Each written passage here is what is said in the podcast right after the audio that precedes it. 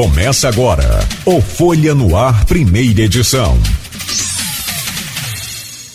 Quinta-feira, 21 de outubro de 2021. Começa agora pela Folha FM 98,3, mais um Folha no Ar, primeira edição. O programa de hoje recebe com prazer o Danilo Barreto. Ele é administrador público, foi candidato a vereador em São João da Barra teve uma votação expressiva e, e foi o mais votado da cidade, né?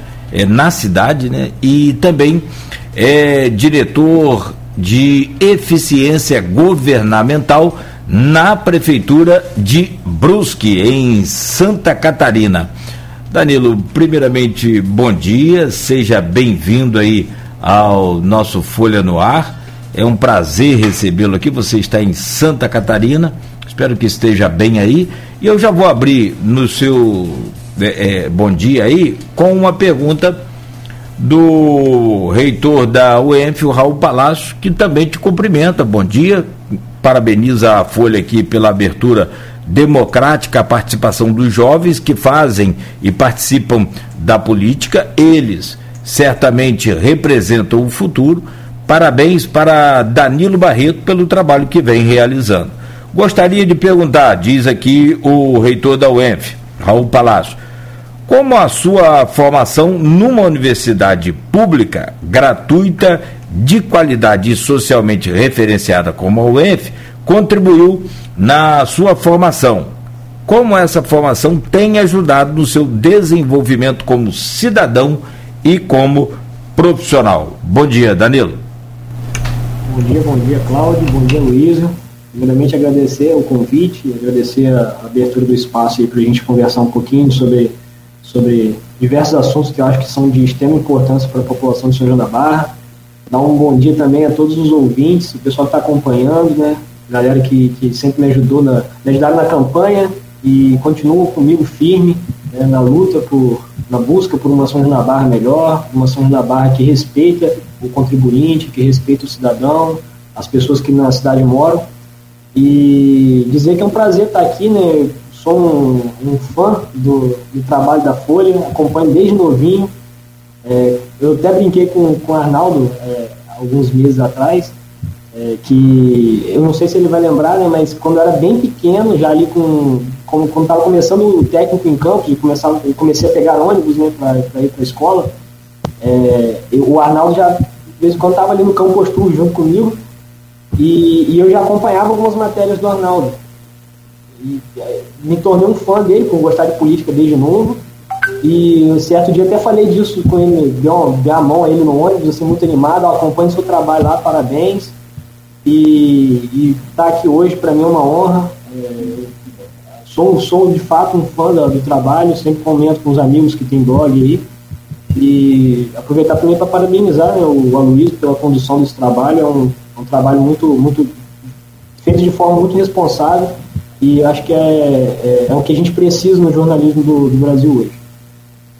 Mas aí, respondendo a pergunta do, do professor Raul, primeiramente agradecer aí, né, o contato também.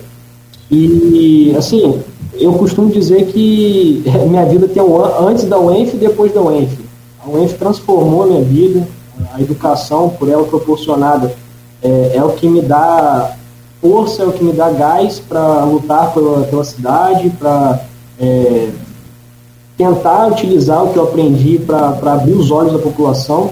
É, as análises que eu trago, os números que eu estou sempre trabalhando, os vídeos que eu faço, não seriam possíveis sem a, a UENF. E eu acho que num cenário onde a educação é, é, é sempre colocada é, em descrédito, falar da UENF e da qualidade dessa universidade, que hoje é a oitava universidade é, estadual, a, a, melhor, a oitava melhor universidade estadual do Brasil. Né? Na verdade, é a primeira estadual do estado do Rio. É, então, é uma universidade diferenciada. Quem passa por lá não sai a mesma pessoa. E é, ter a consciência de que foi a própria população que me concedeu essa oportunidade através dos seus impostos, é, e, e, eu ter a, a, vontade de retornar todo esse investimento, eu acho que é o ponto principal, inclusive, de eu estar aqui hoje. Então, a, agradeço a todos os professores, o professor, professor Alcimar foi um professor, um, foi um cara que me influenciou demais, ainda quando eu nem era aluno da UENF, é, eu pegava carona com o professor para voltar para São João da Barra, enquanto eu fazia estágio no hospital veterinário da universidade. É, e, e, o Alcimar já falava dentro do carro, o Alcimar e a filha dele, né, a Daniela, um grande abraço aí para Dani também. E ele sempre falava assim, ó, Danilo, você tem que fazer o Enem. Eu não entendia muito bem como é que funcionava, Danilo, você tem que fazer o Enem, tem que estudar assim, assim, é, a prova vai ser tal, tal, tal época do ano e você tem que vir para o ENF, cara. Aqui é uma universidade que, que vai trabalhar, que, que trabalha de forma diferenciada. E entrei muito sem conhecer, sem saber. E hoje sou um grande fã da universidade. A gente, a gente que está no meio acadêmico, a gente sabe a, o diferencial que a UENF tem. Foi uma universidade criada no fim da vida do Darcy Ribeiro, é, pensada a partir de todas as suas convicções, depois de tra muitos trabalhos realizados ao, ao longo de sua vida. E é, o fato da UENF trabalhar com a pluralidade de, de profissionais nas pesquisas, é, eu acho que é, o, é, é, a grande chave do sucesso dessa universidade tão nova e que já se destaca é, de, de, dessa forma assim é, é, magnífica né, no Brasil. a UENF trabalha por laboratórios, né, diferente dos, dos, das demais universidades que trabalham por departamentos. Enquanto na, nas demais universidades você tem um departamento é, de determinada área, na UENF você tem laboratórios que pesquisam grandes áreas com diversos profissionais diferentes, o que faz a pesquisa ter um, um, um, um resultado muito mais próximo da realidade, né, muito mais aceitável por ter diversas visões contribuindo para aquele resultado. Então, assim, eu sou eternamente grato a todos os professores, a todos os profissionais da UENF, são pessoas que eu carrego com muito carinho espero um dia poder voltar para contribuir um pouco mais também com a universidade. Né? Finalizei também o mestrado lá, então é, é, é, algo que, assim, que eu tenho, é, um, é uma universidade que eu tenho um carinho muito grande. Só para responder aqui, eu a gente falou do, do, do servir pelo Patriotas, eu sabia que, que isso atrair né, audiência. Também a poder do presidente tem que ser respeitado, o apoio presidente tem que ser respeitado, a despeito de tudo que está aí. A democracia é isso. Só para esclarecer aqui os comentaristas Alex Vasconcelos e Anderson Azevedo, para saber o que eu penso dos governos do PT, sobretudo de Dilma, que foi um desastre, né?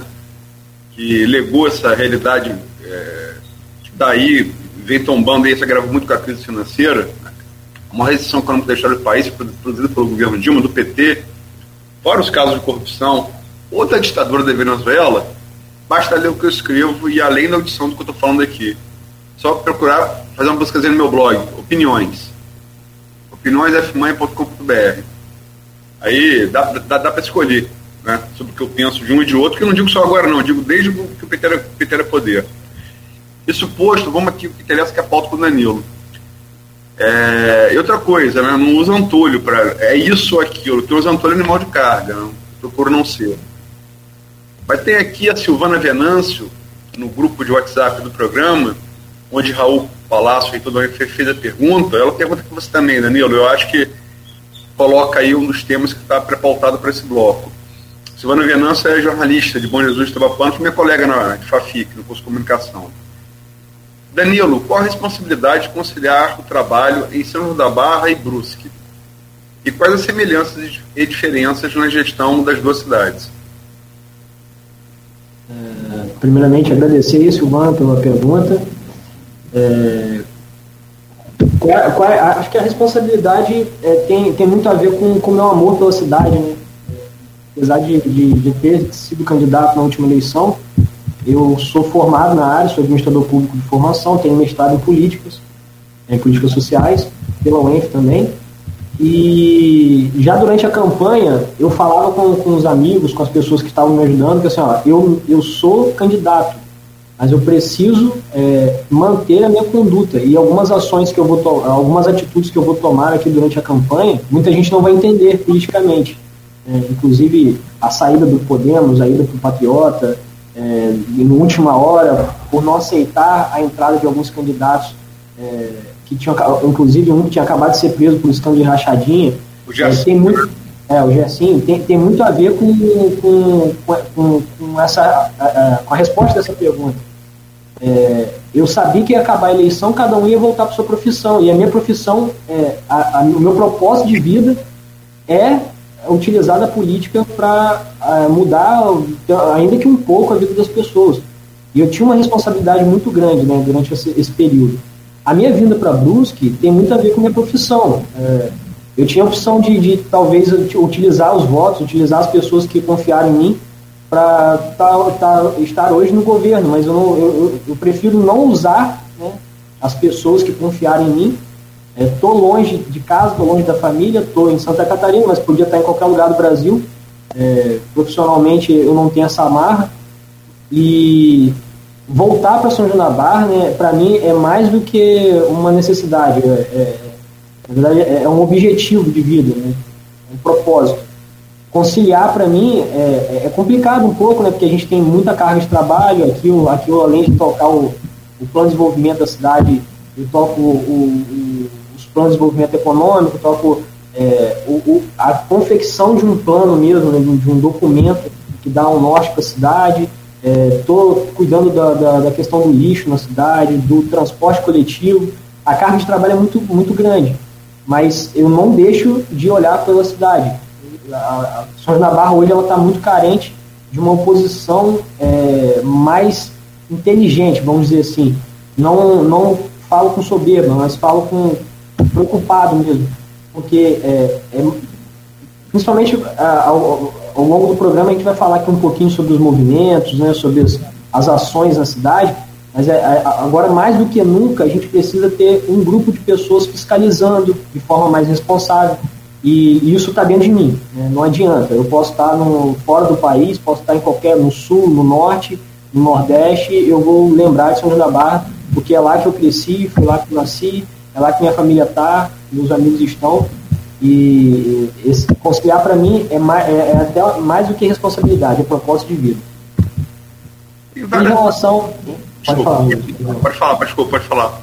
Não, assim, em relação à, à gestão das duas cidades, né, é, são, são, a gente precisa, antes de tudo, entender que são locais muito diferentes, colonizações diferentes e, portanto, culturas muito diferentes. Né? Não dá para a gente ficar comparando, é, por exemplo, a, a, a, uma questão que o professor Simar está sempre trazendo, a questão do capital social. É, o nível de organização aqui da, da, da sociedade Brusque é muito maior, né? a gente sabe que, que, que tem essa diferença mas é, existe uma coisa que eu sinto muito da falta na região como um todo, não só em São João da Barra, que é a vontade política de, de mudar o cenário do, da, das cidades, mudar o futuro das cidades. A impressão que eu tenho é que eles vivem apagando incêndio, resolvendo problemas pequenos, pensando em eleição o tempo inteiro. E, e, não, e não, se plane, não há planejamento, não se programam é, para os desafios da cidade. É, isso, isso fica muito claro para mim, né, comparando os dois locais. É, tem várias perguntas aqui do grupo, acho que algumas, inclusive, você pode, a gente pode ensejar a questão dos projetos, por exemplo. Tem uma pergunta aqui da jornalista da Folha da Manhã, da Xana, que ela pergunta assim, para você, eu acho que aí dá ensejo para a gente falar do, dos seus projetos. Você tem a Fana com Amor, você tem agora é, é, outro que você vai lançar você pode falar, é um, um projeto mais, mais, mais político, né? Sim, Mas acho que a pergunta da Xana seja. Vamos lá. Bom dia, Danilo. Tive o prazer de conhecer o projeto Praia com Vida, desenvolvido, desenvolvido pelos alunos da UENF através de você. Junto com Bruno Viana, levamos essa ação para a Praia de Farol Santo Tomé. Foi muito gratificante ver jovens envolvidos em causas em prol do meio ambiente. Você também participou do início do Juventude em Ação, um projeto que estamos desenvolvendo em campos, tem feito trabalho social importante. Como analisa um futuro com jovens engajados por causa e, por consequência, mais politizados, apesar do cenário atual ser tão desanimador? Então, é, atualmente eu participo da coordenação lá do Atafona com Amor, né?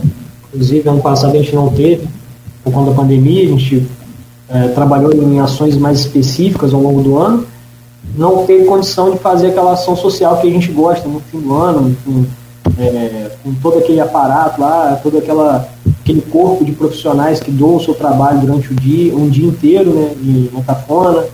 É, a gente coloca lá brinquedos para as crianças, atendimento é, é, psicológico, nutricionista, a gente tem advogados instruindo, é, confecção de currículos, é, é, profissionais da beleza, assim, é um dia muito legal que a gente realiza lá em Atafona. E a, a, coordenadora geral né, do, do, do Atafona com a mão, inclusive deve estar assistindo aí, a Alessandra, mandar um abração para a Alessandra e para toda a família aí, para Alex também. É, eles são, são pessoas assim que, que é, são fora, fora da caixa, que a gente costuma dizer que são fora da caixa, né? são pessoas muito preocupadas com o próximo. E o projeto Tá Falando com Amor, ele, ele veio num momento que eu tava, que eu sentia muita falta da ação social que eu sempre realizei nas, nas igrejas desde pequeno. É, no momento que eu me afastei um pouco é, da, da, da, religião, e, as, e o Tá com Amor foi para mim um, um canal de Deus né, para que eu pudesse é, trabalhar em prol da, da, do próximo. Uma coisa que eu sempre fiz, né, desde pequeno.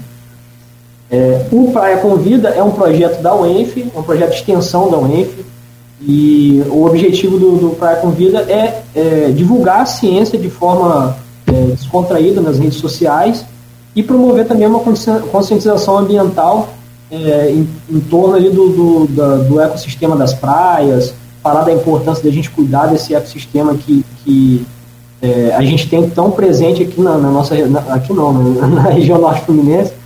E é um, é um, projeto muito legal a gente promove algumas ações ao longo do, do, do ano. E é muito legal ver como os jovens se interessam né? a gente recebe mensagem toda semana de jovens falando assim como eu faço para participar das ações? Eu quero estar no próximo na próxima ação e a gente nunca divulga muito por conta da, da, da, questão da pandemia. O projeto começou no meio da pandemia.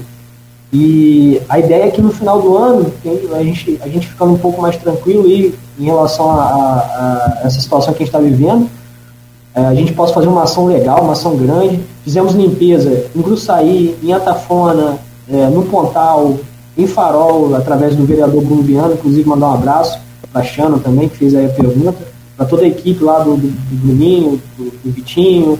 É, não vou falar o nome de todo mundo, senão a gente acaba esquecendo de alguém. Mas aí é um, é, foi um prazer trabalhar com essa turma e, e saber que eles estão preocupados também com, com essas causas. Né? É, é difícil você ver é, gabinetes assim, de vereadores tão engajados em causas uh, ambientais, em causas sociais. E é, em relação ao, projeto que a gente lançou na semana passada, que inclusive é a pergunta da Roberta também. O, é, eu, eu, eu ia fazer exatamente a pergunta da Roberta, deixa eu fazê-lo então. É, e, e, interessante que a Roberta, como você, é uma jovem liderança, presidente do PSB em Campos, né? Sim. E é, um, é interessante que você vem pelo patriota. Aí fica nessa, nessa, nessa bipolaridade acéfala entre bolsonarismo e e lulopetismo. E aí você vê bolsonarismo e o lulopetismo unidos na, na, na, Câmara Federal sendo, como disse na abertura do documentário aqui, na abertura do programa, felizmente derrotados ambos, que queriam botar canga no Ministério Público para investigar. Né? E a Roberta, a despeito de quer dizer, ser do PSD, PSB de esquerda, você tem concorrido pelo Patriotas, que é um partido de direita, ela coloca aqui não queria estar acima da, das, ideologias políticas mesmo, né? Danilo, bom dia. Em primeiro lugar, parabéns pela sua última campanha. Sou entusiasta de quadros jovens e com olhar atento aos problemas da nossa região. E apesar de não acreditar em soluções simples, acredito plenamente em possibilidades criativas de trabalho coletivo. Soube que você lançou recentemente o movimento São João da Barra, que caminha nessa direção. Pode falar um, pode falar um pouco deles para nós? Primeiramente, em relação a essa questão da direita e da esquerda, é, é, inclusive até foi uma pergunta também do show lá em relação à, à pluralidade partidária. É, no Renova, né, que é uma pergunta posterior, mas só para só adiantar um pouco, eu acho que é, a gente ficar nessa polarização, nessa, nessa dicotomia burra entre Bolsonaro e Lula, é muito prejudicial para o país é, e, e, trazer isso para a municipalidade é pior ainda. Porque acho que se a, se a, gente.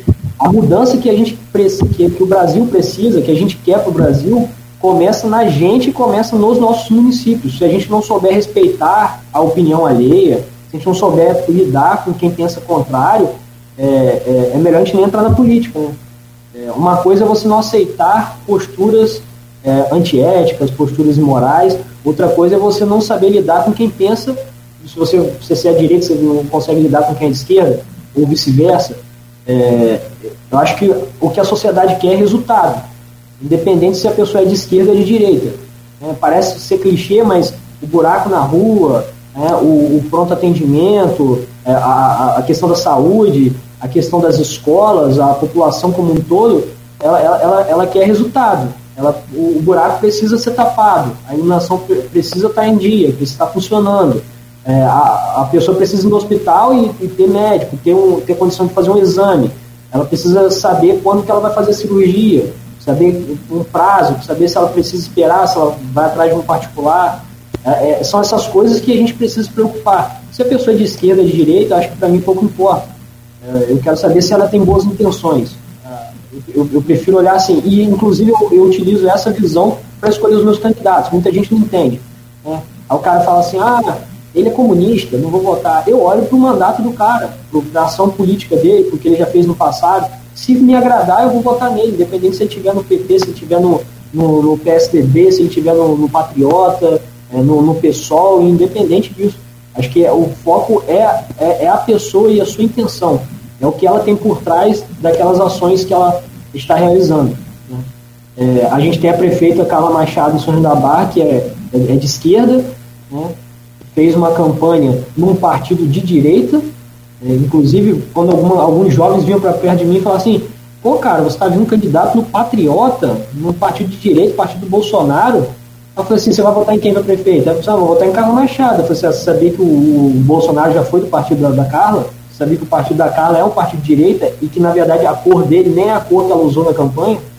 É, assim, é, é as pessoas precisam entender que isso, essa questão tem que estar, tá, estar tá acima, né? A, a, o caráter, as ações políticas, a intenção da pessoa tem que estar tá acima da questão partidária. Normalmente a gente tem uma série de problemas nesse sistema partidário do Brasil, mas que não vem ao caso agora. Em relação a, ao movimento, tem muito, tem muito a ver com o que eu estou falando, porque. É o Somos é, da Barra, não é isso? Vai ser lançado Isso, o nome do movimento, é, a gente vai lançar na próxima semana, a gente está é, mobilizando o pessoal ainda, dividindo os grupos de trabalho, porque é, foi o que eu falei, a gente precisa, nesse momento, unir as pessoas que têm boa intenção, as pessoas é, que acreditam numa São João da Barra melhor, unir forças dentro do movimento, independente dessa, de, de ideologia partidária dessas pessoas. E produzir coisas, produzir entregas é, é, de, de, importância para o município. É, sinceramente, Luiz, eu estou cansado, sinceramente também, Cláudio, estou cansado de fazer vídeo na rede social, de mostrar para as pessoas. É, eu, inclusive, eu falei sobre o que está acontecendo agora em São João da Barra durante a campanha e as pessoas não, não acordaram. Então, assim, eu vou eu, eu decidi que assim, a gente vai parar, vai parar. Parar com essa linha de ficar reclamando o tempo inteiro e vamos partir para ação, para algo mais robusto. Né? Então, a gente já está produzindo algumas. O movimento começou na última semana, a gente fez uma reunião muito legal ali no centro da cidade. É, é, foi muito legal ver o, ver o entusiasmo das pessoas, ver a, a animação das pessoas para tentar mudar a realidade do município. É, antes, antes eram poucas pessoas, eram os malucos, né? Falando do que está acontecendo no governo e hoje generalizou. Se você entrar nos grupos de WhatsApp da cidade, não tem um grupo que não esteja reclamando da situação do município. E esse movimento chega na hora certa. A primeira coisa que a gente vai fazer é produzir um diagnóstico do município. Porque quem mora na sede não tem noção de que tem um local no, no Açu, no quinto distrito, que não tem água encanada, que não tem é, um, um sinal de telefone até para se a pessoa precisar de uma emergência, o telefone não pega, é, não sabe que é, o saneamento básico eu nem vou falar, porque isso não tem é, saneamento na, no, no, âmbito do, do, do, esgoto, né? Mas nem vou falar disso porque se não tem, não tem água encanada, se não tem calçamento, não, tem, não dá nem para falar de, desse problema que é até um problema nacional, né? É, então assim o movimento chega para fazer entregas, para fiscalizar é, o, o, executivo fazer. Se, se eu pudesse resumir, a gente vai fazer a função de um vereador. É, infelizmente, a gente está muito mal representado pela Câmara de Vereadores de São João da Barra. Os vereadores não se preocupam com a população. E eu falo isso com muita tranquilidade, porque eles fazem teatro. O tempo inteiro fazendo teatro. É, a gente vê, é, são poucos os que postam alguma, algum tipo de informação para a população, são poucos os que vão nos bairros. Eu diria até que a gente pode contar no, nos dedos de, de uma mão. Tem um ou dois ali que faz isso. A maioria virou as costas para a população, está do lado do governo de olhos fechados, fingindo que não tem nada de errado na cidade. Para mim já é um absurdo ali na frente da Câmara. Eles iam trabalhar há anos.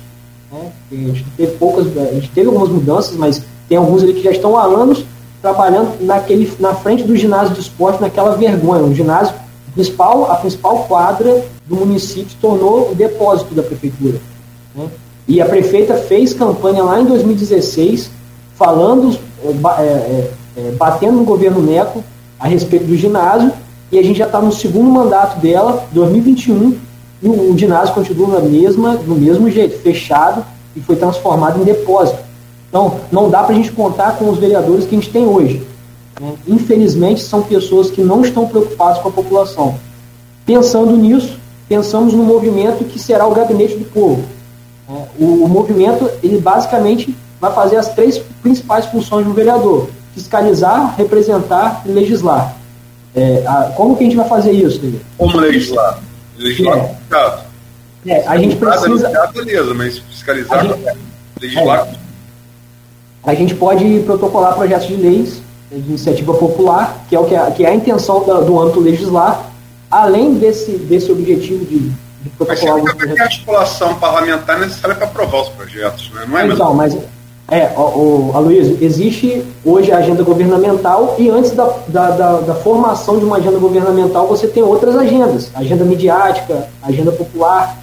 A ideia é a gente trabalhar as agendas de base para inserir esses projetos na agenda, na agenda governamental. E eu acho que com a pressão popular, com a, com a mobilização das pessoas, a gente consegue chegar lá. É, por exemplo, vou dar um exemplo é, de projetos que, que a gente precisa passar urgente. É, é, é na verdade, transparência. Né, a gente precisa de transparência, por exemplo, numa fila de exames. Hoje, se você precisar de um exame em São João da Barra, você vai fazer o pedido e você vai ficar em casa aguardando. Só Deus sabe quando você vai fazer. E eu digo mais, um município que recebe o tanto que recebe não era para estar assim. E aí, se o seu problema é muito grave, eu sugiro até que você nem peça na Prefeitura de São da Barra. Já vai, faz uma vaquinha online, se você não tem condição. Se você tem um plano, vai atrás do plano, porque se esperar pela Prefeitura de São da Barra, você é, provavelmente vai ficar esperando por anos para fazer, às vezes, exame, às vezes nem é cirurgia, fazer um exame. E não tem na cidade. Exames simples que a cidade poderia ter no, no, no, no atendimento ali, não tem na cidade. É, eu, é, na, na, em 2020, eu machuquei o joelho jogando bola no, campo ali do centro da cidade e eu precisei fazer uma ressonância. Não tinha ressonância, não tem ressonância sobre na barra. Eu fiz o pedido, que aguardando me chamarem. E ao mesmo tempo conversando com outras pessoas que também estavam precisando de exames parecidos e outros até iguais, né? E outras pessoas até precisando de ressonância também. Talvez por eu estar em campanha, falando das verdades sobre a cidade, sobre o governo, me chamaram rapidamente. Fui fazer o exame em Itaperuna. É, eu fico pensando, o meu, meu problema era no joelho, sou jovem, estou tranquilo. Eu fico pensando uma pessoa idosa que tem um problema de coluna, um problema sério de coluna. Viajar esse tempo todo para ir em Itaperuna fazer o exame e voltar para São João da Barra. O carro da prefeitura foi lá, passou, buscou, levou, trouxe perfeitamente o motorista super atencioso, preocupado com, com, os pacientes.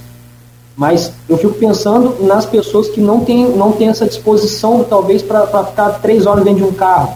O problema dela não permite.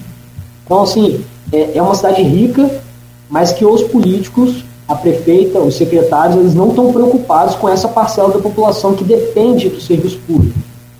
A impressão que eu tenho é que, ela, é que ela, os governos carros são um eterno looping.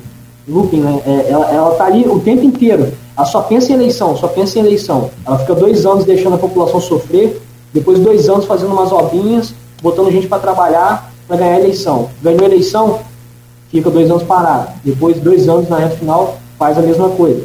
Foi assim no, no primeiro governo, de 2005 a 2000, 2006 a 2000, não, perdão, 2005 a 2008. Danilo, se você me permite, a gente está entrando no, no, no tema do bloco seguinte. Não, tranquilo. E não tratamos ainda de uma coisa fundamental, não só para os atafonenses, como para muita gente que tem, que tem tradição como eu, São da Barra, eu vou a, frequento a Tafona desde, desde os anos 70, desde que eu era criança, né, que é o avanço do mar. Eu vou pedir a Nogueira para fazer um intervalo, que já fez. Sim. A gente abre com o avanço do, a questão do avanço do mar e depois a gente retoma uh, o que é o tema do bloco, né, Serão da Barra sobre 17 anos, aí do, 17 anos do carlismo, né? Como teve oito anos, botar, botar oito anos antes de Betinho, são 25 anos entre Dauari e Carla Machado. Então, Vamos ter isso no bloco anterior, perdão, no bloco posterior, por favor. Perfeito, ótimo. Danilo Barreto é de São João da Barra, administrador público, foi candidato a vereador e hoje é diretor de eficiência governamental na Prefeitura de Brusque, Santa Catarina, lá na terra do. Eu esqueço o nome dele, rapaz, aí eu fico só lembrando do apelido. Né? Depois eu falo. Do Luciano, obrigado. Foi você ou o Aloysio que falou aí? Muito obrigado. Mas eu quero pedir ao Aloysio a gentileza de contar a história dos russos, porque eu não contei só, codifiquei aqui, mas você pode, pode, Aloysio, por favor, contar a história do, do, do que eu falei no bloco anterior? É o seguinte, é que vamos estar falando aqui de esquerda e direita, né? Na época da Guerra Fria, existia, isso, isso, isso existia realmente, não estava dividido comunismo e capitalismo, as seleções da, do bloco eh, comunista tinham vantagem porque os seus jogadores não eram profissionais. Ah, do, do, do, do Ocidente, os caras só, só quem jogava Olimpíada era cara novo. Da União Soviética, da Hungria, o cara jogava com 25. É, então, levava vantagem, porque eram todos amadores, não tinha profissional. O cara não recebia, em tese, né? E aí a União Soviética campeã olímpica em 56. Aí foi jogar o jogo eliminatório ali na o terceiro jogo da Copa 58, primeira Copa do Brasil campeão. E era um time temido, né? Porque campeão olímpico e tal, papá.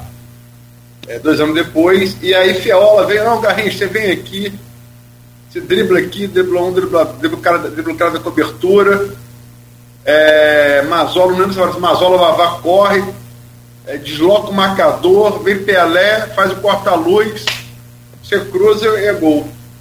Aí Garrincha olhou assim, ficando. Seu Fiola, tudo muito bom, tudo muito bem, mas combinou com os ursos? Então, eu porcaria que geração do, do Danilo já, já nasceu no meio dos russos, já nasceu com. Mas, é, Danilo, vamos lá. Avanço do Mar Metafone, você até postou uns vídeos lá de experiências lá no Sul, que você achou a ter analogias. Ela começa ali na barragem de Santa Cecília, claramente, no Rio Gandu, ali nos anos 50, ainda no final dos anos 50. É um fenômeno natural que é registrado antes é, pelo geólogo canadense, franco-canadense Charles Frederick Hart, por exemplo, no século XIX ainda mas se acelera muito, né? Gondor é um córrego, desvia dois terços do Paraíba para abastecer o grande rio de água. Dali em diante, só tem o Muriaé depois, você não repõe, a água tira, mas as barragens começam ali no final dos anos 50 e segue até agora, sem que nada seja feito. Né? Sem que nada seja feito. É, como é que você vê essa questão? O que você acha que de concreto você precisa para sair da discussão e fazer algo? Então, é, é, foi legal você ter falado disso, Luiz, porque é preciso a gente entender que a, a, o avanço do mar metafona é um fenômeno diferente do, do avanço do mar no mundo né, que a gente está vivendo. Essa, essa, elevação do nível do mar é algo que está acontecendo no mundo todo. Mas na proporção que acontece em Atafona é muito diferente. Se eu não me engano, são 7 metros por ano. Se não me engano. São 5 metros por ano, alguma coisa do tipo. As informações técnicas sobre a obra, eu não sou capaz de falar, mas politicamente a gente tem que ter muito a, a conversar. É, primeiro, é importante entender que, que a, a, o avanço naquela região ali tem muita relação com, com o enfraquecimento do Rio Paraíba, né? como você falou, começou lá na década de, de 60 ou 50, no, no, 50 ou 60 que você, você falou? 50, Santa, é, Santa Cecília, barragem da Santa Cecília. Que, é, que foi a primeira transposição do Rio Paraíba, né, para abastecer a capital. Tem muita relação com, com o assoreamento do rio, é, o, o, depósito de esgoto in natura ao longo desse, de todo o trajeto do rio, né, que já vai causando assoreamento do rio, enfraquecimento de, desse, desse, desse grande é, rio que é, é corta três estados até chegar a São da Barra. É, e tem muita relação também com. É, ali ali a, a, gente tem umas correntes, umas correntes, né? Essa informação técnica eu não, eu não, sou muito capaz de falar, mas a gente tem umas correntes diferenciadas ali naquela região, né, que, que acabam influenciando também nesse, nesse avanço. Na, tem, a, tem um problema das dunas, né, do, do vento, dos ventos fortes que vão carregando as dunas, as dunas fazem esse papel de contenção do mar também. É, mas, enfim, é, em 2019, ainda quando nem pensava em ser candidato, tinha pretensão, mas não, não tinha nada certo ainda. Eu já estava alertando sobre essa questão do, do, do Rio e sobre o agravamento que a gente teria nos próximos anos. É, foi quando a Foz do Rio Paraíba se fechou, né? o Pontal ficou ligado ali à ilha de convivência. E a gente fez um vídeo pedindo socorro por Atafona. Não sei se vocês chegaram a ver esse vídeo, foi um vídeo com um drone, a gente fez um SOS enorme lá na areia. É, rodamos alguns locais de campo do Senhor da Barra palestrando. E o mais importante, a gente não ficou só no vídeo. A gente levou o questionamento para a LERJ, levou para a LESP. Por que para a LESP? É, a gente sabe que o Rio Paraíba nasce em São Paulo, tá no, no, numa região que, que o principal deputado é o Sérgio Roberto, se não me engano, do Novo. É um dos caras mais cabeças lá. E a gente levou o, o documento para o Sérgio. Aqui, ó, Sérgio, seguinte, é, não sei se é Sérgio Roberto, mas é Sérgio algum, Sérgio algum outro sobrenome agora. Não, não me vem à cabeça. Mas o Sérgio, é, ele nos recebeu lá na, na LESP, é, nos ouviu com muita atenção e não sabia da situação da Foz do Rio. Daí a importância da gente ter representantes políticos em São João da Barra que pensam de forma macro, né? que não ficam só ali na cidade fazendo aquela política, aquela politicagem de troca. Tem, tem, tem que ter uma noção é, do que está acontecendo no mundo, no Brasil, e saber onde você levar as queixas. A gente teve aí exemplo de vereador conversando com o Bolsonaro em São Paulo, que o cara foi falar sobre a, a classe dos ceramistas. Né? Chava. É, é uma, um questionamento importante, é, mas São da Barra tem muitos, tem muitos questionamentos, tem muitos problemas muito maiores do que a valorização da classe ceramista, e ele não se preocupou com nenhum desses. É, aí voltando para a questão do Rio. Ceramista, a maioria está em Campos, não está em São da Barra, né? Exato, exato, na Baixada Campista, né? É. E o, voltando para a questão do, do, do, do, avanço do Maria Tafona, eu, eu me recordo de uma, de uma palestra do professor Eduardo Bulhões, é, que ele, ele mostrou algumas alternativas para São João da Barra. Né? E ele falou assim, ó, tem como fazer o quebra-mar, tem como fazer o quebra-mar é, é, em conjunto com, a, com, uma reconstrução das dunas, é, com a plantação da restinga, né, recuperação da restinga ali. É, tem, como, tem como você fazer um ou outro, tem como você puxar a areia de dentro do mar para jogar para a praia, engordar a praia, como está sendo feito em balneário e tem uma opção, né, na, na, hora ele falou assim, ó, tem, tem umas cinco opções. A última delas é não fazer nada. E foi essa que Carla Machado escolheu. E ele foi muito claro assim, na, na, nos, nos, nos, seus apontamentos. É, Carla não se preocupa com os moradores do, do, do Pontal, e eu falo isso porque eu vi no, no ano de 2020, ali no começo do ano de 2020, a gente teve uma forte ressaca, né? E as águas entraram na, nas casas das pessoas. É, eu tenho amigos, eu tenho amigos próximos que, que, tão, que moram ali naquela, na, naquela última fileira de casas, tem um contato com o mar. E eu fui lá, o Arnaldo mora, o Arnaldo mora na rua anterior, né? Mas assim, eu tenho, eu tenho amigos que moram. Tá na rua, na, na, rua do, na rua direita. Exato, de frente para o mar. E, e Aloysio, ali a gente sabe que tem um, tem um esgoto que as casas acabam jogando esgoto ali porque não tem, não tem um tratamento correto. Onde era o tipo do periferi? Isso, isso. E aí a água, da, a água do mar entrou naquela água de esgoto, naquela água do mangue, misturou e entrou nas casas, cara. E aí a prefeita chega no Pontal para oferecer cesta básica, para oferecer. Ah, eu ofereci o aluguel social, né, mas a gente sabe que não é, não é assim que se resolve o problema. A pessoa que está ali, ela tem uma história, ela tem um vínculo com, com, com a localidade. Normalmente são famílias de pescadores, são famílias que, que vivem da pesca, da exploração da, da, dessa atividade econômica na região. E não é simplesmente você pegar aquela pessoa e jogá-la em uma casa distante. É, a gente sabe que não funciona assim. Diversas vezes já ouvi professores na UENF falando da, da transposição de toda uma comunidade, com um trabalho que é um trabalho pesado que é fazer isso, né? principalmente por conta dessa, dessa proximidade com, com a atividade econômica que, a, que a, o pessoal do Pontal tem. E, e pô, vai para lá para oferecer cesta básica, não é assim que se resolve o problema. E aí, se você me permite, Luiz. Vamos entrar então logo, é, só para só para corrigir, corrigir uma informação que eu dei. Charles Frederick Hart não era franco-canadense, ele era, ele era canadense-estadunidense. Ele aqui na expedição Taia, patrocinada por Dom Pedro II, o primeiro que, o primeiro que registrou o avanço do Matafona mas o fenômeno se acirra muito com a, inauguração da barragem de Santa Cecília, que foi inaugurada em 1955. Aí começa a piorar o problema. Mas vamos passar para o assunto que é o saldo que você mencionou da Barra no 17 ano do, do Carlismo. Né? Quatro governos de Carla e um de Neco que ela elegeu e depois rompeu. É, Qual é o saldo? É, só, só para corrigir aqui, o, Luiz, o, o, deputado do Novo é o Sérgio Vitor. E a gente foi falar com ele na época porque estavam é, sendo colocados. É, na, na, época, o governador Geraldo Alckmin ele estava construindo duas novas transposições do Rio Paraíba. Uma para abastecer a capital de São Paulo e outra para abastecer a região onde nasce o Rio Paraíba.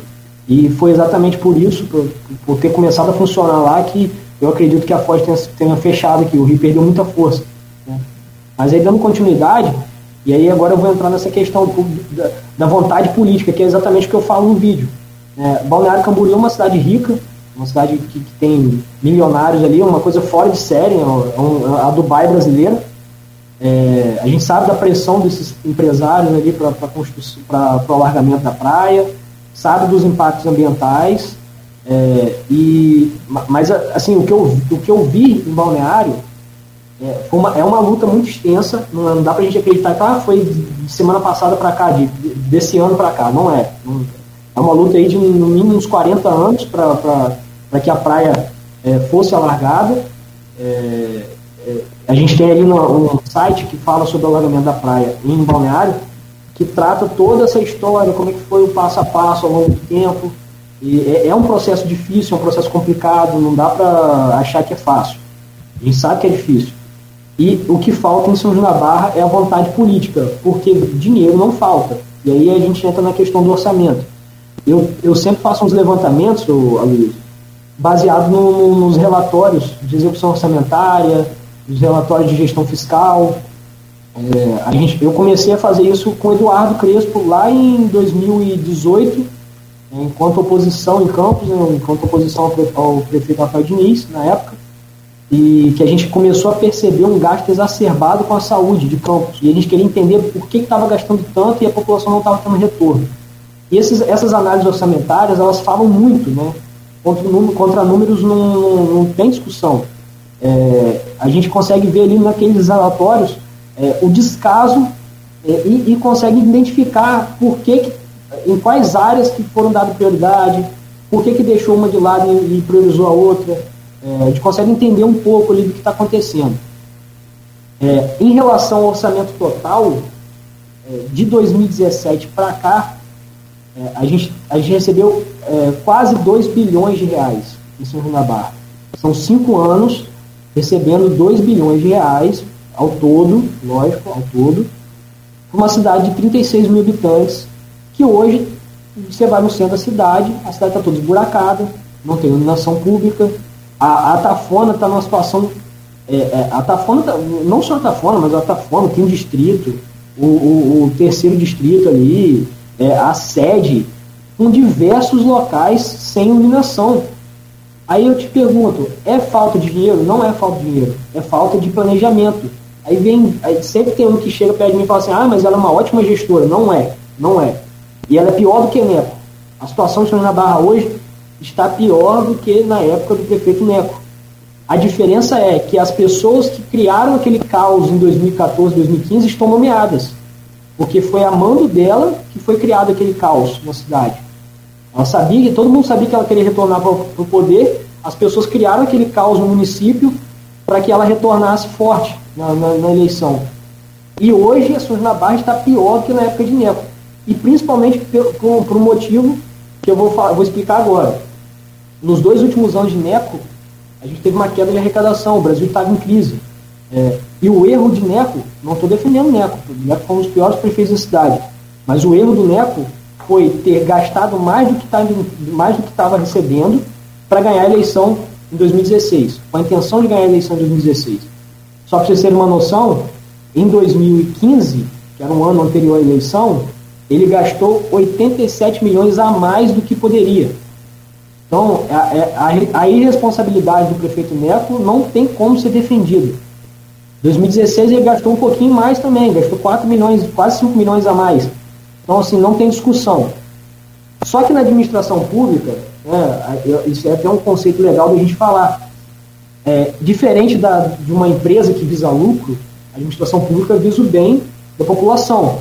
E, pra, e quando a gente fala de bem da população, a gente tem que gastar o máximo possível, porque é um dinheiro que está entrando para ser utilizado com a população. É, é, e aí eu gosto sempre de dar o exemplo da casa. Você é pai de família, né? você, você tem, tem, um salário de, de 3 mil reais por mês, vamos botar assim. É, chega no final do mês, você conseguiu economizar R$ 1.500. Nossa, você bate no peito, estou feliz, economizei R$ 1.500 esse mês. Só que a torneira da cozinha está quebrada, o chuveiro não está esquentando, o seu carro está com pneu careca, é, o sofá da sala está com um buraco enorme, você precisa trocar o sofá. A sua TV, é, ela, ela, de vez em quando ela pifa, ela volta e depois ela pifa de novo. Você está cheio de problemas na casa, você conseguiu economizar R$ 1.500? É bonito você falar que você está com R$ 1.500 no bolso? Não é bonito, é o que acontece João da Barra. A cidade está repleta de problemas e lá em 2018, Luiz e Cláudio, não sei se vocês vão lembrar, Carla Machado fez um vídeo numa inauguração de algum, não lembro qual foi o, o equipamento público, e ela batia no peito assim, ó, nós temos é, 90 milhões em caixa. Eu, tinha, eu teria vergonha de falar o que ela falou. É vergonha, porque a cidade cheia de problemas, a prefeitura cheia de dívidas da época de Neco. Ela, se ela fosse uma, uma, uma gestora responsável, ela teria pagado as dívidas, ela teria investido esse dinheiro. E a impressão que eu tenho é que passaram-se os anos, ninguém sabe o que foi feito com esse dinheiro. A cidade continua arrecadando, a, a, apesar de ter sido pandemia no ano passado, em 2020 a cidade arrecadou mais que em 2018. 2018 a arrecadação foi de, de 400, 2018, 421 milhões. 2019 a arrecadação subiu para 446 milhões. Em 2020 ela, ela, ela caiu um pouco, mas ainda assim maior do que 2018, 427 milhões. E esse ano vai muito além disso. Esse ano vai muito além disso.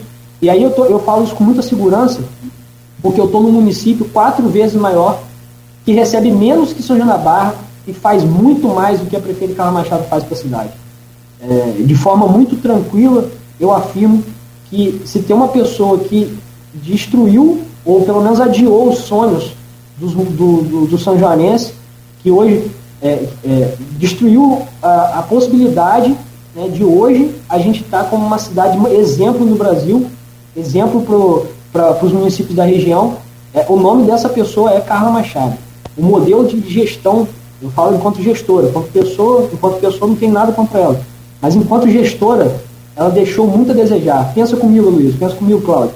Se você tem uma, uma grande empresa, se você é dono de uma grande rede de, de supermercados, é, uma, uma indústria grande do Rio de Janeiro, vamos botar, e você sabe que tem um corredor logístico, na verdade, um, um dos portos que, que resolvem um, um, dos maiores problemas, um dos maiores gargalos de logística do Brasil, que é o Porto do Açu. Né? Você sabe que tem um espaço enorme lá para construção de novos empreendimentos, tem uma cidade perto, duas cidades perto, sabendo dos problemas sociais, dos problemas de infraestrutura que São João da Barra tem hoje. você levaria uma filial da sua empresa para São João da Barra? Deixa, deixa eu só fazer uma colocação aqui para você seguir seu raciocínio aí. Eu já tive a oportunidade de, de participar da, das campanhas, de, algum, de, um, de, algumas campanhas políticas em São João da Barra, agora mais recente, e a coisa em São João da Barra é diferenciada mesmo, como o próprio Arnaldo fala aqui, o Aloysio, o clima é quente demais, é fla-flu o tempo todo.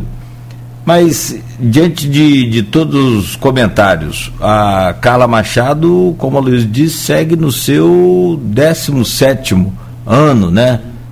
Contando com. com do Carlismo. É, do Carlismo, contando com o governo do, do, do Neco, que ela ajudou a eleger, mas logo rompeu por não.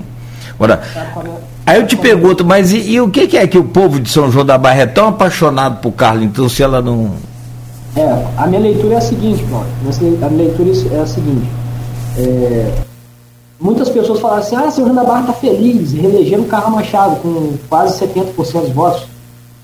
Reelegeram, tá todo mundo alegre, a cidade está bem. Não é, cara, não é. É uma questão ali. De, acho que a gente pode dividir os eleitores hoje em, em três tipos de eleitores. A gente tem um eleitor consciente que sabe como o município está e não, não, não vende o voto, não troca o voto por nada. Esse cara, esse cara é o cara que votou na oposição ali, tentando ainda bater de frente com o carro. A gente tem um eleitor que é mau caráter. Ele usa da política para ganhar dinheiro. Ele só espera chegar o período eleitoral, às vezes até usa candidatos de oposição para fazer um barulho e quando chega na reta final ele se vende. Ou tem aqueles ainda que são cabos eleitorais profissionais ali. O cara fica esperando chegar a época da eleição para ganhar dinheiro, para pegar dinheiro de um, pegar dinheiro de outro e votar, e, e, e às vezes trabalha ali para o cara que está fazendo besteira, está comprando voto. E aí tem o terceiro grupo, que é o grupo dos sanjonenses que, que votaram por necessidade. E a Carla Machado ela trabalha em cima disso. Eu falo isso com muita tranquilidade. Ela sabe que tem uma parcela da população que, que por falta de oportunidade não está melhor hoje financeiramente, não está melhor hoje com uma, uma profissão melhor, pela falta de oportunidades que poderia ter sido resolvido se ela tivesse investido em infraestrutura lá no começo, lá em 2008, quando o Porto estava chegando em São na Barra, se ela tivesse preocupado em preparar a cidade para novos empreendimentos. Mas ela não se preocupou, ela prefere manter o povo é, é, dependente dos serviços públicos, para quando chegar na época da eleição, soltar cartão, cartão além do que pode, empregar além do que pode, é, dá um jeito de amarrar as famílias, cara. Ela, ela, ela, ela ganhou a eleição porque ela amarrou as famílias. E isso é muito, isso fica muito claro para mim e eu não tenho vergonha de falar, não tenho, não tenho medo de falar. É, se a gente não tivesse a quantidade de gente que estava empregada no ano passado, eu tenho certeza que a votação dela não teria sido tão boa. Né? A gente precisa trabalhar para que o São Joanense tenha liberdade, para que ele não dependa dos serviços públicos, porque criam-se o problema para vender a solução. Isso acontece não só na Câmara de Vereadores, mas na, na Prefeitura também. É, você, se você é cidadão, é, a gente vai lhe comprar uma garrafa d'água, você está comprando, você está pagando imposto. Esse imposto é revertido, é, na, é, vai para o setor público para pagar o salário do prefeito, para pagar, para custear a máquina, para investimento. É, se você tem essa consciência, você sabe que você tem que cobrar. O dinheiro que ela está usando é seu. Certo? A população, é, é eles criam um problema para vender a solução. A população vai pedir vai, vai atrás de um exame, vai atrás de uma cirurgia, que vai ser bancada com dinheiro que ela contribui, mas eles, eles criam um problemão, um problemão para você não conseguir naturalmente. Para você ter que ligar para um vereador e falar assim, vereador tal, você consegue agilizar o exame para minha mãe? Pô, ela está precisando, ela está mal de saúde. Aí o cara vai lá, liga lá para a secretaria e fala assim, ó, oh, tem uma pessoa precisando de exame. Acontece muito isso, Sônia Barra, acontece. E quem disser que não acontece é mentira. É... Olha, são 8h34, tinha perguntas para o professor Hamilton fazer aqui, nesse bloco eu não fiz. É... Só, só para finalizar aqui, Luiz, só para finalizar, é, só, só para concluir o raciocínio. Não, não, não, a gente, a gente vai ter que voltar ao tema desse bloco, porque a gente vai ter que voltar. Tem, é pergunta do professor Hamilton importante relativa ao que você está falando, de maneira mais ampla, né? mas é, o tema do bloco a gente não fez. ele tem que falar de eleição também ainda. Sim. E você, eu falo, você está concorrendo com, uhum. o o Jefinho lá do IF, está concorrendo com o Albertinho. É, é, é, é, muita coisa que gente fala, cara. É, é complicado. Vamos, vamos fazer intervalo. Disputa tá, disputa tá acirrada, vamos sim. São 8h35, então você continue ligado aí na, na Folha FM, em nosso streaming, também no Face, no YouTube. É, voltamos em instantes aqui com o Folha no Ar, primeira edição. Hoje no programa, conversando com o Danilo Barreto, de São João da Barra, é administrador é público, foi candidato a vereador e está fazendo o seu trabalho hoje lá em Brusque, Santa Catarina. Ô Danilo, e a pergunta agora que, na, abrindo esse bloco, vem lá do grupo de WhatsApp do nosso querido professor Hamilton Garcia. É, é, um alento ver um jovem bem formado em administração pública pela UENF, entre parênteses, é, interessado no engajamento político para o bem comum. Minha pergunta ao Danilo é: como você avalia a gestão dos recursos petrolíferos em São João da Barra e o que deveria mudar em relação a isso, Danilo? Primeiramente, agradecer ao professor Hamilton pela, pela pergunta. Grande abraço, grande amigo aí. Foi, foi meu primeiro professor. Quando eu cheguei na UENF, aula segunda-feira com o professor Hamilton. Primeira aula que eu tive na UENF foi com ele. Gente boa demais, mora em cara muito, muito, muito parceiro. É, é, é, sempre bom a gente lembrar que São João da Barra já teve um porto fluvial que foi um dos portos mais importantes do Brasil no último século. Né? É, era, um, era um porto que ficava ali no centro da cidade. Gente tem hoje ali o Cais do Imperador, né, que a gente chama de Cais do Imperador, o Cais de Fred, conhecido como Cais de Fred, mas tem até um nome, um outro nome, agora não me recordo. E assim como lá atrás, é, não acreditava-se que o, que o porto ia acabar um dia, o porto acabou. E o que, se, o que foi feito com o dinheiro que, que era repassado ao, na época à Câmara de, de Vereadores? Né? É, não, não, não, se, não, não se teve a preocupação é, em, em, diversificar é, o município, a, a, economia do município. E é uma preocupação que a gente tem que ter hoje. A gente sabe que os recursos petrolíferos são, são finitos e assim como, a, como é, lá atrás acabou, vai acabar um dia também. A gente não sabe quando é, e os recursos do ROIT, eles são, eles têm uma finalidade, né? Eles, exatamente para compensar né, o, a perda que o município tem com essa exploração, né, para investir, para dar mais infraestrutura ao município, assim como também as verbas do porto. Né? Só que a prefeita não, não, não se preocupa com infraestrutura, e eu estou falando dela exatamente porque exatamente pelo que a gente é, até colocou na chamada, né? É o 17 ano de governo dela, assim, de, de poderio dela. É, apesar dela ter, do Neto ter entrado nesse, nesse meio tempo aí, é, foi indicado pela Carla. É, ela ficou dois anos ali brigado com ele, mas ainda assim voltou e a gente continua com os mesmos problemas lá da, do início do, do da, da, década de da década dos anos 2000 ali, né, de 2010, de 2000 e a gente continua com esses mesmos problemas. A, a, a, a impressão que eu tenho é que São João da Barra não evoluiu nada nesses últimos é, 15 anos. E é, é, é, é, super importante a gente ter um, um na, na, verdade um não, políticos, né, um plural, preocupados com o futuro da cidade.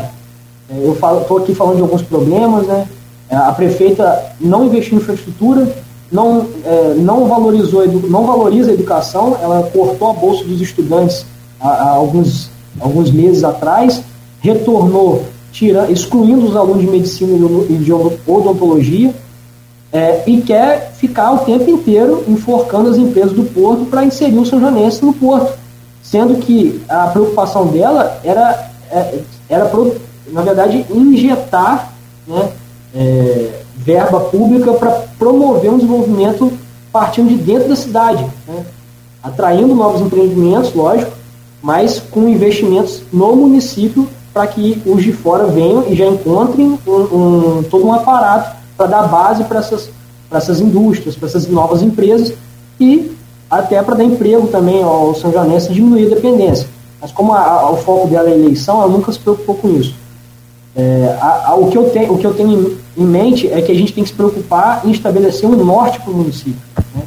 A gente, a gente precisa, de alguma maneira, é, é, produzir é, um, um, marco da onde a gente quer chegar, onde a gente está, onde a gente quer chegar. Que é exatamente o que eu vim fazer aqui em Brusque. Né?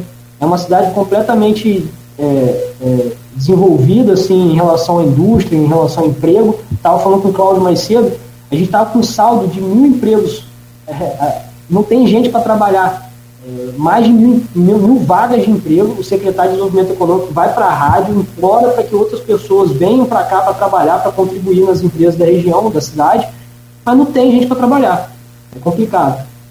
Mas aí passar para o Luiz aí para. Danilo, vamos lá, que tem, tem, três eleições para falar. Vamos começar né, a narrativa aristotélica do, do, do Ano passado, você foi candidato pela primeira vez é, vereador, o mais votado da Pedra teve 793 votos.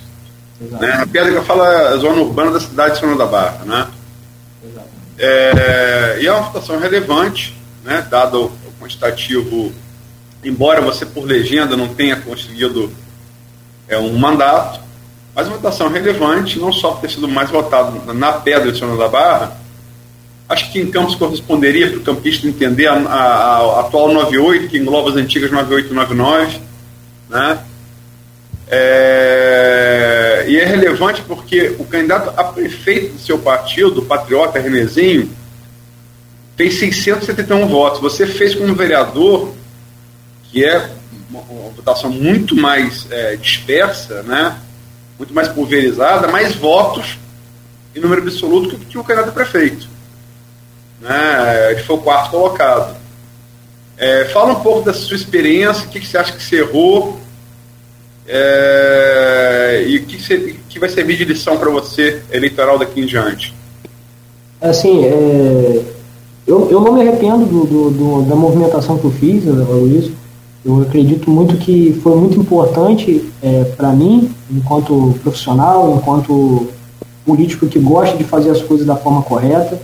É, a gente sabe que, que, o meio político é um meio muito complicado, não dá para ficar falando, é, bancando o, o, o, o, santo o tempo inteiro, mas eu tento ser. Eu tento ser porque, foi como eu falei, eu acho que é questão de ética, é questão de moral. Falei para os meus pais assim: ó, vou, vou participar da eleição e quando acabar a eleição vocês vão andar na rua de cabeça erguida. Tenho certeza que eu não vou envergonhar o nome de vocês, vocês vão ser, é, vocês vão receber elogios quando acabar a eleição. E é assim que acontece, onde minha mãe passa, as pessoas perguntam por mim, perguntam como é que eu tô, elogiam a postura na campanha. E hoje eu estou aqui evoluindo, é, eu costumo até falar, brincar com o pessoal que eu estou aqui bebendo da fonte, para quem sabe um dia voltar e aplicar isso tudo em São João da Barra. A movimentação foi uma movimentação para que eu não participasse de um grupo político é, que eu costumava é, criticar, que inclusive é o grupo do, do, do ex-prefeito Neco, que foi, pra, foi caminhar com Podemos na época, e eu não queria fazer parte, né, não, não queria é, iniciar minha vida política participando de um grupo que, que na minha opinião, é, era o responsável pelos, pela situação que a gente estava vivendo nos últimos anos. Né? O pontapé aí é, para que. Pra, pra, pro, na verdade, a, a, o meio dessa crise política, dessa crise que, que a gente vive há anos em São Barra. E vamos lá. É, temos eleições no ano que vem. Retoma aí um pouco o que a gente tratou na, na abertura do programa, eu analisando, né? É, temos eleições é, estaduais e federais. E é o que tudo indica. Pesquisa que, logicamente, tem pouco menos de um ano para eleição. Mas todas as pesquisas até aqui indicam, pode mudar, mas todas elas aqui indicam duas polarizações tanto a nível federal quanto a nível estadual. A nível federal, mais ainda, são nomes com maior recall, Lula com seus 40% aí nas pesquisas, e Bolsonaro variando de 23 a 30, varia de pesquisa a pesquisa, né? Mas de 23 a 30. Tem vários, fala-se muito da terceira via, vários nomes aí tentando encarná-la. Sérgio Moro ressurgiu com força na semana passada, mas a mais bem colocado até aqui é Ciro Gomes, entrevistado nesse programa, né, é, tem aí seus 10, 11, 9%. É, e para o governo do Estado, é, aponta-se uma polarização ainda menos consolidada, mas já apontada, entre o governador Cláudio Castro e o deputado federal Marcelo Freixo, que trocou o pessoal pelo PSB para tentar tirar um pouco de rejeição. Como é que você vê essas duas eleições, de maneira resumida, para te falar de legislativo também? Beleza. É, então, assim como eu tinha falado mais cedo, né, eu acredito que esse extremismo é muito prejudicial para o Brasil, essa polarização é muito prejudicial, e eu gostaria muito que a gente encontrasse uma terceira via, uma terceira via moderada, que tivesse um projeto de país, não um projeto de poder. A gente sabe que é, muitos, muitos políticos hoje colocam a, os interesses próprios acima do, dos interesses da população e é, acho que a eleição, a, a tentativa do Lula é, se candidatar nova, em se candidatar novamente é, é muito disso, de, de colocar os interesses próprios acima da, dos interesses do Brasil. Acho que o Brasil precisa virar a página, tanto, tanto do, do, do governo atual como do, desses últimos governos do PT. A gente precisa encontrar alguém moderado que saiba representar bem o Brasil né, e que se preocupe de fato com os problemas sociais que hoje a gente enfrenta. Assim como no, no cenário federal, acho que também é, é válido para o cenário é, estadual. E eu digo assim que no primeiro turno eu vou buscar essa terceira via, em, em ambos os, é, em, em, nos dois âmbitos. Não pretendo entrar nessa polarização. É, a posto da terceira via em âmbito estadual é Rodrigo Neves, é que pintou, está mais bem colocado. Você acha que poderia ser? Rodrigo Neves, temos o, o Paulo Ganini, que Paulo é o, Ganini, é o, é o melhor deputado do estado do Rio, né, segundo o ranking dos políticos, é um cara muito atuante, vem pelo novo. Né. É, eu acredito que existe a possibilidade, talvez, de, de não vir pelo novo, de vir por outro partido, mas é o que eu falei, eu olho para a atuação da pessoa. Né, e o Paulo Ganini é um, é um ótimo deputado. O Rodrigo Neves eu, eu, eu conheço pouco, vou, ser sincero que eu conheço pouco. Mas é, ouvi falar também da candidatura dele. Então, Bem avaliado em Niterói, fez, fez o seu sucessor no primeiro turno, né? Exato. Tem um episódio da prisão, é uma coisa. E Paulo Ganimi também teve episódio que votou, mesmo sendo do novo, votou contra a eleição do partido pelo voto impresso, que é um retrocesso, né? É. Então tem, tem prós e contras ambos. Sim, sim, sim. É, assim, eu, eu, acho que até seja um ponto positivo, não pela, pelo contexto da votação, mas por, por ele seguir o que ele acredita, independente do que o partido manda votar. Acho que isso é um ponto positivo assim, para o Paulo. É, depende. Você, você, pode ser, aí a gente pode também falar que é um ponto positivo afirmar que a Terra é plana se você acredita nisso. Então, ah, é. Nem então, vamos lá. Pô, você tem voto, voto impresso, o voto eletrônico adotado no Brasil desde os anos 90, você não tem um caso, um, um caso comprovado de fraude. Você tem milhares de casos comprovados de fraude com voto impresso. E te digo que, que trabalhei apurações das duas maneiras. O Cláudio Nogueira também. Era uma festa era uma festa. Mas, enfim. É, e para legislativo, vocês têm um deputado estadual, vocês, eu falo só da Barra, não, não, não Santa Catarina. Sim. Um deputado estadual que é Bruno Dauari, e é candidato natural à reeleição no grupo de Garotinho. Como é que você vê? Você, o que você acha dele e de, de algum outro nome eventual? É, então, eu, eu foi o que eu falei, eu vou buscar pela atuação, é, independente se a pessoa é de São da Barra ou não porque eu acho que é, a, gente, a eleição do ano que vem é uma eleição muito importante para quem quer para quem quer coisas é, quem quer ir, ir, além na política municipal e quando eu falo de ir além é de lutar pela cidade de buscar melhorias para a cidade e não, isso não se dá necessariamente é, através de deputados da região né? é, é, acho que eu acho que a, a, preocupação tem que ser com, com pessoas comprometidas com a administração pública né? com, com, com um mandato responsável isso vai acontecer tanto na direita quanto na esquerda. Vai ter muita gente aí votando no, é, no Poubel, no, no Gabriel, no, que é hoje é vereador no Rio, é, que provavelmente vem para deputado. É, vai ter muita gente aí seguindo é, os indicados do, do, dos partidos mais de esquerda, que, que são, em sua maioria, do, do estado do Rio, lá, o Serafim, é, a gente tem alguns indicados aí do, do PSOL, do, do PSB. Eu acho que o importante é a gente pensar bem em quem vai votar. É, não, não votar porque alguém pediu. Votar em quem você acredita, em quem você acha que, que vai fazer um, um, um, um mandato, um mandato de excelência e preocupado com as regiões mais afastadas da capital, que acho que é um grande problema do estado do Rio. É, a Alerj tem muito disso, né, de tentar aproximar essas, essas regiões mais afastadas, mas ainda deixa muito a desejar nesse sentido. Né? Temos algumas ações do Fórum de Desenvolvimento do Rio, que, que tentou se aproximar das, da, da, das regiões norte, noroeste, centro fluminense, mas ainda assim foram ações muito, muito isoladas. Acho que a gente precisa aproximar mais e essas pontes com diversos candidatos acho que é, é contribuem muito. Em relação a, a, a, quem eu tenho em vista, eu tenho pesquisado algumas pessoas, trabalhei com o Bruninho, né, com, com, o deputado, com o vereador Bruno Viana, em Campos. Ele também, é, também é pré-candidato a É candidato a deputado. Provavelmente a gente vai caminhar com, com o Bruno, mas assim, eu, é, a política que eu tenho feito em São João da Barra, Luiz, é uma política diferenciada. Se eu falo, se eu falo do atual sistema, eu tenho que fazer diferente. Então, eu não costumo enfiar a goela abaixo candidatos às pessoas. Eu acho que a pessoa tem que ver no, no, no, no candidato uma boa opção. E eu vou caminhar com, com, os meus, é claro que eu vou trabalhar para alguns, né? Mas é, sem, sem enfiar a goela abaixo a população, ah, vota nesse cara aqui, vota nesse aqui. E deixar todo mundo muito, é, muito livre nesse sentido. Né? É, a galera que me ajuda, que me acompanha, não vai, não vai ter essa postura de mim. Pode ficar, podem ficar tranquilos. É, é essa é questão do, do bairrismo é uma discussão complexa e antiga. Né? Eu, particularmente, é, opinião, opinião, cada um tem a sua.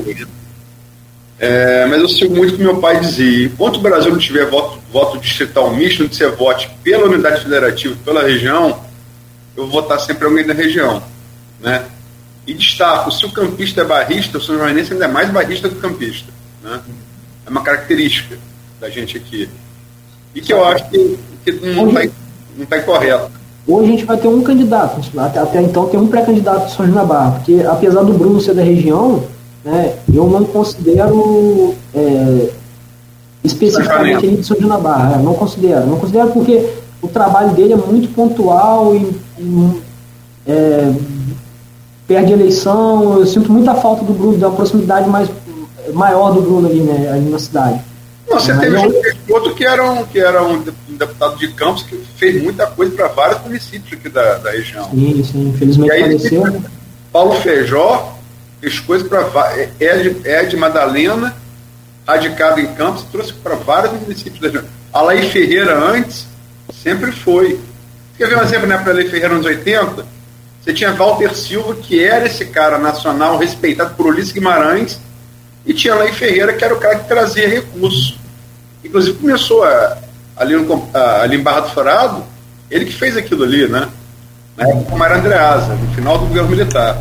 Mas vamos lá. O Paulo Feijó também é um exemplo. Só, só para você ter uma noção, quando, quando eu fui tratado, quando eu fui tratado do, do. Falei João Peixoto, Paulo Feijó e a Lei Ferreira. Sim, sim, desculpa. Quando eu fui tratar do problema lá do diatafona, na Alerj, eu conversei com o Bruno, com o Júnior, é, com, com é, o Gil Peixoto, com o Gil Viana e tinha mais um na, na época, não sei, acho que foram quatro pessoas que a gente conversou na, na, na ocasião.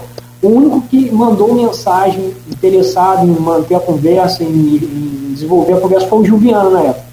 Isso lá em 2019. Tem pouco tempo, né? Não, sim, sim, mas ó, a gente estava falando da Foz do, do, do, de um dos principais rios do estado, né? Não era, não era, uma, não era uma banda de jovens ali questionando é, é, algum tipo de projeto para a cidade. Era, a gente estava falando de um problema grave do, do, do, Estado, não é um problema da região, do Estado, né? e não houve interesse, a não, a não ser do Gil. Viana é, foi um político, é meu amigo, foi meu amigo pessoal, e tinha por ele, acho que ele, mas o que eu falo é que é, João Peixoto, Paulo Feijó e Ferreira foram vários mandatos, todos eles. Então você pode julgar melhor. Juliana teve um como suplente, chegou no final, ele estava começando o seu mandato. Então é difícil julgar, é mais difícil julgar. Sim, sim. Mas certamente foi um político importante que nos deixou cedo demais. Exato. Aí tem aí Bruninho, que é seu representante. Agora vamos lá. É 2026. Né? É, vou, fazer, vou fazer a última pergunta, depois 2024, passo. 2024, né? 2024. Perdão, do, perdão, do, é, 2024, desculpa, 2024. É, a última pergunta aqui do Fernando Loureiro, ex-secretário aqui de Municipal de Campos, empresário. Tive o prazer de fazer, de cursar o Renova BR com o Danilo 2019 e evidenciar o quanto São, São, São Barra perdeu a não elegê-lo em 2020, apesar da votação expressiva que a gente falou aqui. Danilo, muitos têm colocado seu nome para 2024 em cima da barra para, executivo, perdão, para executivos. Esse é o seu objetivo político? É, então, Aloysio, Aloysio e Cláudio, é, a cidade de São João da Barra ela, ela tem enfrentado problemas é, estruturais há anos e, infelizmente, a gente não tem visto é, políticos interessados no futuro da cidade, como eu já havia falado. É, esse movimento é um movimento que vai dar oportunidade a pessoas boas que querem atuar, o movimento que eu estou lançando na cidade, somos todos SJD, que vai dar oportunidade de pessoas boas agirem em prol da política. E eu quero que esse movimento seja um canal, né, o desejo é que esse movimento seja um canal é, de, de, boa informação, de boa política. Eu, eu, em uma conversa com o professor Hamilton, eu, a gente conversava assim, assim, Danilo, independente do que você for lá na frente, o seu trabalho é, é, é muito importante para a cidade e ele precisa ser continuado. Né? Não, não descarto a possibilidade do executivo em 2024, é, não descarto, porque eu sei da necessidade que a cidade tem hoje de políticos que pensam no futuro. O nosso trabalho vai ser um trabalho mais pontual. É, por exemplo, aqui, eu estou aqui em mãos aqui, isso aqui foi uma denúncia, na verdade um pedido de informações ainda. Se vai virar denúncia, a gente vai saber mais para frente. Isso aqui é um pedido de informações que eu e o professor Serginho Sena protocolamos na prefeitura essa semana é, a respeito da iluminação pública. É, a iluminação pública do município deixa muito a desejar e a gente tem algum, a gente tá, encontrou um problema que é, ó, eu tenho até fotos aqui de um caminhão sem identificação fazendo manutenção na prefeitura. E ao perguntar algumas pessoas da cidade, a gente recebeu isso aqui no dia 11 de não, dia 28 de agosto, foi tirada a foto, no dia 11 a gente recebeu. E ao perguntar algumas pessoas, esse caminhão seria do, do senhor é, Luiz Pedro da Silva, João Luiz Pedro da Silva, mais conhecido como Amarelo. O problema é que esse senhor, ele atualmente é gerente de serviços de iluminação pública do município. Aqui a, a, a comprovação é, do Diário Oficial, do, do Diário Oficial, do Portal Transparência. E é, assim como essa situação aqui, a gente tem diversas outras no município um município que recebe, tem uma arrecadação enorme e que é, é, não tem uma oposição inteligente para fiscalizar. A ideia é que esse movimento seja exatamente essa oposição inteligente, porque isso aqui, esse problema da iluminação pública, por exemplo, é quase que um convite ao turista nunca mais voltar para a cidade. O cara vem na cidade, não tem, no verão, falta água, a iluminação deixando a desejar, é, o município cheio de buracos, é, problema na saúde, o cara, os, os espaços de esporte e lazer todos destruídos no município e você tem praticamente um convite ao turista a nunca mais voltar em São João da Barra.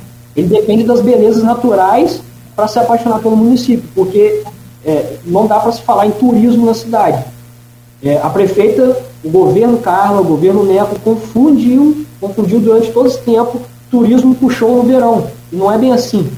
É, e as poucas ações que são realizadas no município hoje, né, pelo, ali, pelo pessoal do kite, por exemplo, que fica ali é, dando aula na, na, na, na, Lagoa, ali no, em Gruçaí, as poucas atividades que, que tem no município, o município tem feito questão de deixar acabar e não propor soluções. Né?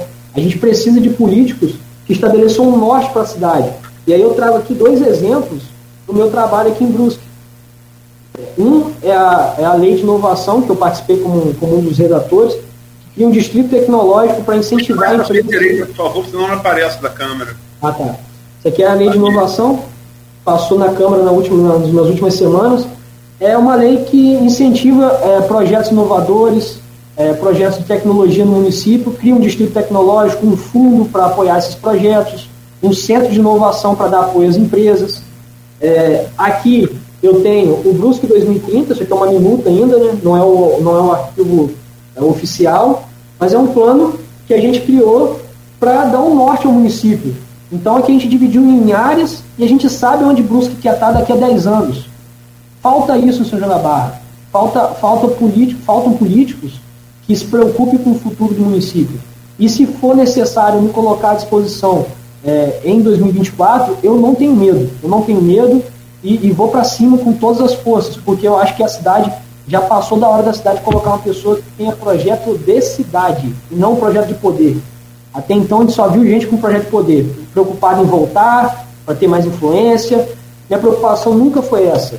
Eu queria muito ver a cidade se desenvolvendo, as pessoas empreendendo, é, não dependendo de, de, cartão, não dependendo de aluguel social, todo mundo conseguindo pagar suas contas sem preocupação.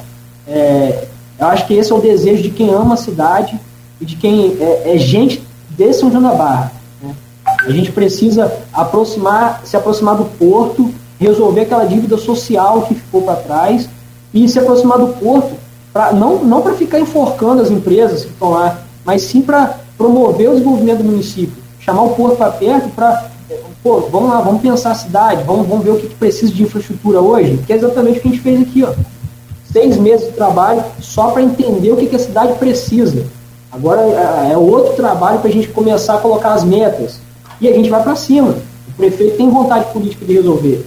Essa é a diferença de São João da Barra para cá hoje. E respondendo, só para finalizar, respondendo a pergunta, se for necessário eu me colocar à disposição da, da, cidade, se isso for uma vontade das pessoas e elas comprarem a ideia comigo, eu estou à disposição. É, Danilo, para terminar, que já passamos, estourar um horário, é, mas só se prometer responder é, se encarnar Jefinho, reitor do IFE, Roberto Henrique e Garotinho. É, você então se coloca aí como uma, como uma alternativa a, a quem Carla foi indicar, né, que vai certamente vai indicar alguém. É, certamente vai repetir a estratégia de segurar os dois primeiros anos para soltar nos, nos, dois, nos dois anos finais. Exato. A gente sempre fez isso. E tem sido, é, vamos e convenhamos, tem sido exitoso. E ela é uma liderança popular, ponto, gosta ou não. É, tem o Márcio Nogueira aí, que pintou bem, já está em aliança com Caio Viana, foi segundo colocado na última eleição municipal, fez 16,98% dos votos. É, e você também se e, e tem os Dauari, né? Tem os Dauari, que governaram oito anos antes de Carla, e os governos do Betinho não foram governos ruins. É, tem Bruno, que é deputado estadual, né, candidato natural à, à reeleição. E tem você. É, como é que você vê, assim, tenta resumir esse quadro a partir de hoje? É, acredito que com, com, a saída da Carla, acho que as pessoas vão ficar um pouco mais livres, né? Instaurou-se, Luiz, independente de você, falou que ela é uma liderança popular, mas instaurou-se uma política do medo. Né? Não a política ali do. Da, eu não considero liderança você vai me desculpar, mas eu não, não considero liderança. A pessoa que aprisiona a população, para mim, não é liderança. Para mim, é, é, é, a gente pode chamar isso de diversas outras coisas, oportunismo, menos liderança popular. Acho que a, a, a, gente precisa, é, mesmo que tenha essa quantidade de quadros né, em 2024, a gente precisa montar ali uma, uma, uma estratégia é, de, é, de, um candidato ou de candidatos, né, de união desses candidatos, para que a gente é, acabe com o modelo de gestão, com essa prática política. Não adianta nada tirar é, a, a, o governo, as pessoas do governo Carla do poder se a gente colocar outras pessoas que têm as mesmas práticas desse, desse grupo. O problema do, desse São da Barra hoje é a prática política. Se a gente não mudar a prática política, São João da Barra vai continuar na mesma situação. Perfeito. Bom, 99 a hora avança mesmo e a conversa realmente é aquilo que a Luiz falou, demanda aí de mais tempo. Quem sabe numa nova oportunidade, até né, já aqui mesmo presencial, ou você em São João da Barra, a gente possa estar novamente né, trocando essas ideias aí. Só registrar aqui o, o Aloysio e de, todos os ouvintes, a você, o meu caro Danilo, a audiência, evidentemente, de todos só destacar aqui o comentário do, do Bruninho Viana, Bruno Viana, que dá bom dia a você, cumprimenta a todos e está aqui ligado no programa aí. Tá certo? E, portanto, muito obrigado pela entrevista, um bom dia, uma ótima quinta-feira para você, boa sorte aí nos seus projetos. Beleza, pessoal, obrigado pelo espaço.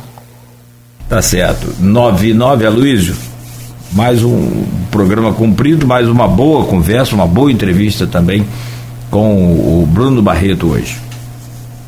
É, boa entrevista o Bruno, agradeço. De Bruno, você falou de Bruno, vereador, estou chamando Danilo de Bruno. é, boa entrevista Danilo. A gente estava em contato há algum tempo já, mas é, uma dificuldade de contato, é, por conta da, de ficar entre Rio e Santa Catarina, ele está sempre em, em avião, minha vida também não é fácil, né? De jornal, mas fechamos aí essa agenda. É, é, colocou várias coisas aqui. É uma liderança jovem, articulada, por óbvio, né? É, desejo sucesso aí. Os projetos somos é, todos sendo da barca, vai ser lançado semana que vem. É, agradecer. Agradecer, eu acho que debater é bom.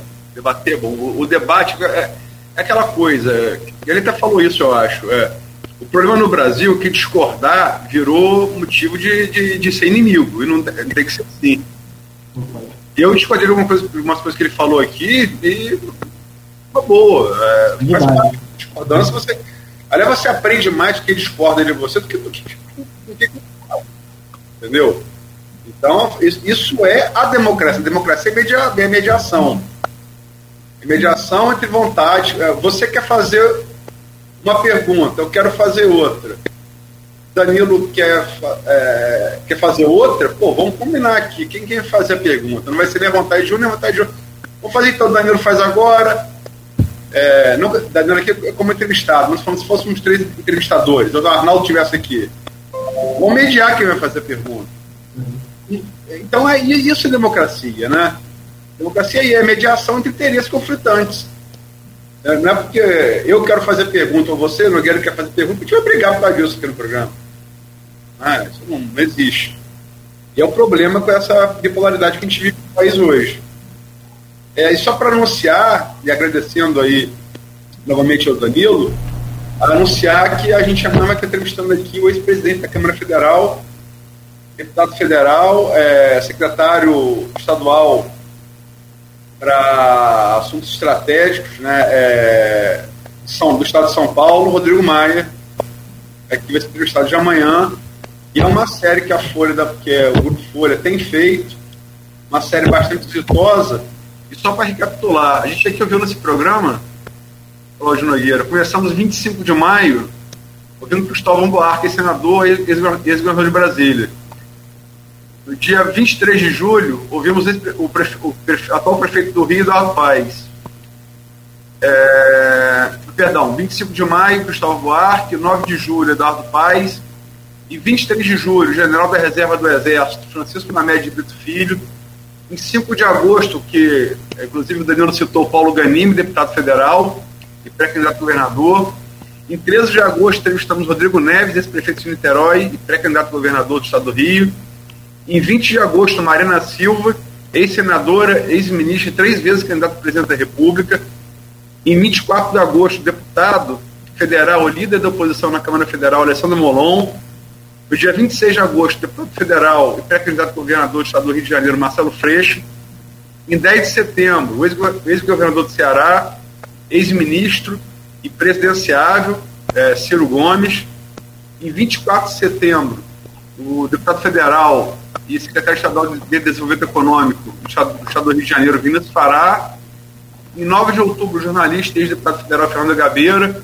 Na última sexta-feira, o ex-governador Antônio Garotinho. E amanhã, Rodrigo Maia. Acho que é uma série boa e tem trazido o debate nacional e regional, estadual e nacional a campos, né? Isso é muito importante. Sim.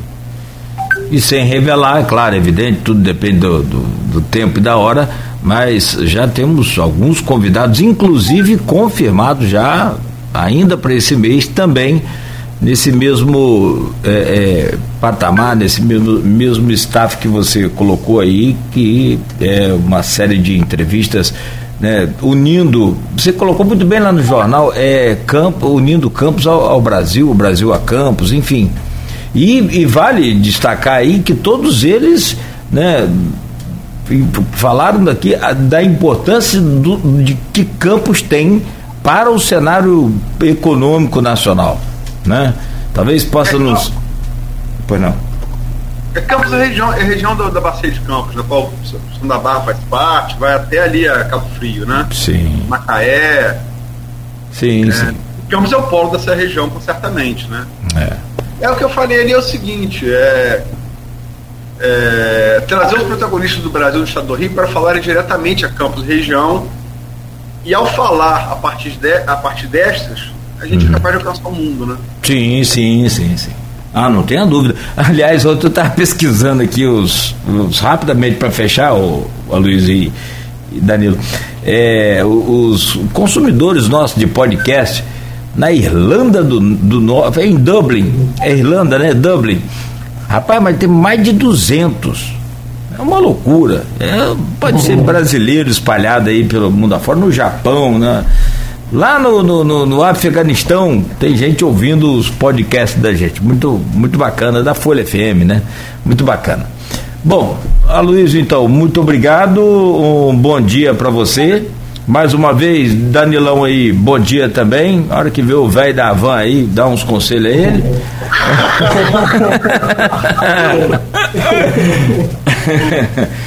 ah, o velho da van tá indiciado na CPI da, da Covid. Deu ruim pra ele, é.